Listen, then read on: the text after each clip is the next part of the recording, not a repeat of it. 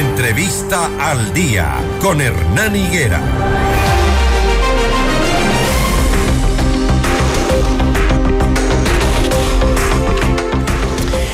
A esta hora damos la bienvenida a Pedro Zapata, integrante de la Comisión Ocasional del caso Encuentro. La comisión eh, que investiga este caso ayer avanzó con la recepción de testimonios y documentos relacionados con esta supuesta trama de corrupción en empresas públicas. En el cronograma de la comisión estaba previsto ayer el cierre de la fase de comparecencias para empezar con el análisis de la información recopilada. Asambleísta, ¿cómo le va? Buenos días. Muy buenos días, Hernán. Gracias por la entrevista y un saludo desde Galápagos, aquí en, a la, provincia que representa. Un fuerte abrazo.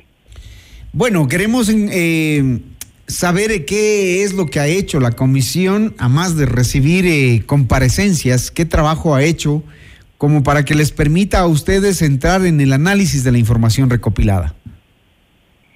Bueno, eh, inmediatamente que fuimos notificados por el secretario general de la Asamblea Nacional. El trabajo ha sido, como usted bien lo ha manifestado, eh, un trabajo bastante arduo a través de comparecencias de varios de los funcionarios del gobierno que están relacionados o han sido mencionados eh, en este caso que ha alarmado al país.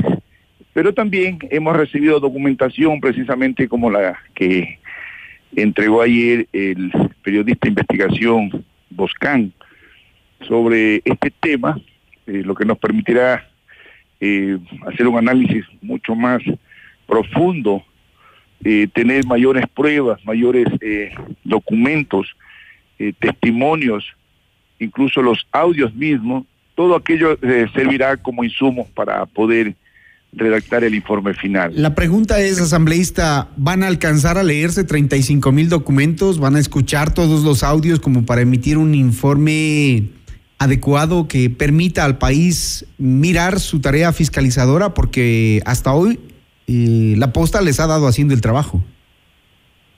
No, no nos ha dado haciendo trabajo. La posta, recordemos que la posta precisamente fue la que denunció al país el 9 de enero eh, esta supuesta trama de corrupción en altas esferas del gobierno.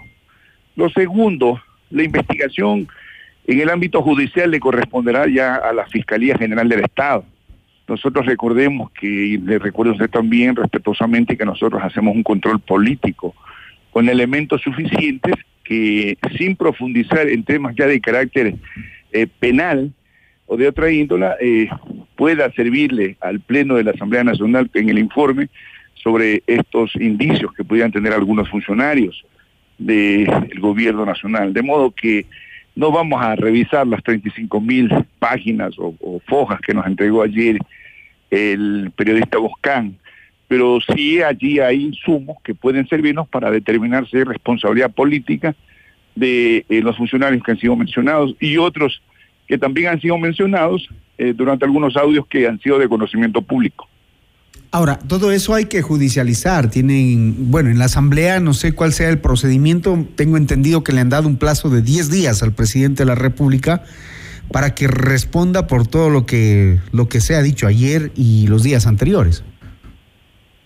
Mire, el presidente de la República, y esto lo manifesté en la primera sesión que se tuvo, cuando se estaba elaborando el cronograma, no tiene ninguna obligación ni constitucional ni legal de asistir a la comisión, a comparecer ante la comisión. Comparece en, eh, de acuerdo a la constitución, sobre la base de un juicio político, cuando va a dar el informe, en una muerte cruzada, etcétera de cosas, ¿no? Pero realmente no tiene ninguna obligación de hacerlo. Lo que se ha dicho más bien es que tiene una obligación moral para informarle al país a través de la comisión de cuál es su nivel de conocimiento sobre el tema, eh, sus pruebas de descargo, si cabe el término, o simplemente podría enviar también uno escrito, ¿no? Con la firma y rúbrica del primer mandatario, pero el plazo se refería ayer, la presidenta cuando mencionó aquello, es que nosotros tenemos hasta el 22 de febrero para entregar el informe final porque ese fue el plazo de 30 días que nos determinó el Pleno de la Asamblea Nacional en la resolución. Está referido a eso, más no a darle un plazo específico al presidente, ¿no? porque eso tampoco está en la ley.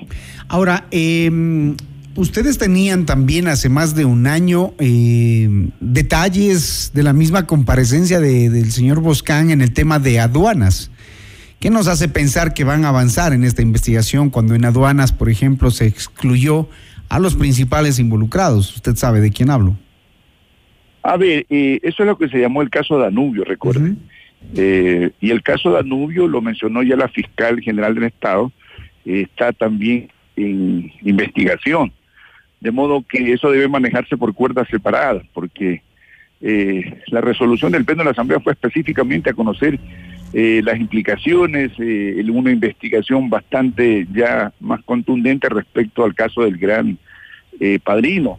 Y no podemos apartarnos allí, porque de ser así, pues pe- perdería valor la resolución de la Asamblea y el informe mismo no tendría asidero ni siquiera legal respecto al, a lo que deberíamos eh, eh, proponer para conocimiento del Pleno de la Asamblea. ¿Qué van a hacer ustedes después de del plazo que se han que se han impuesto de los 10 días? eh, ¿Cuál cuál es el procedimiento? ¿Qué debemos esperar los ciudadanos? Bueno, las comparecencias eh, van a ser hasta el día eh, miércoles, entiendo, ¿no? Eh, en la tarde, eh, aunque esta es una potestad de la presidenta de la comisión, pero esperamos reunirnos y, eh, hacer que comparezcan algunos otros funcionarios, como funcionarios, como le dijo también eh, ayer la presidenta. Esperamos que comparezca nuevamente la fiscal general del Estado por este entredicho, que aparentemente ya con una resolución de una jueza constitucional estaría parcialmente eh, resuelto. Me refiero al traslado de los 37 servidores policiales que investigaban a órdenes de la Fiscalía este tema, eh, no solamente del Gran Padrino, sino otros temas que son de conocimiento público. Malos eh, temas, por supuesto. Pero nosotros hasta el 22 debemos entregar el informe.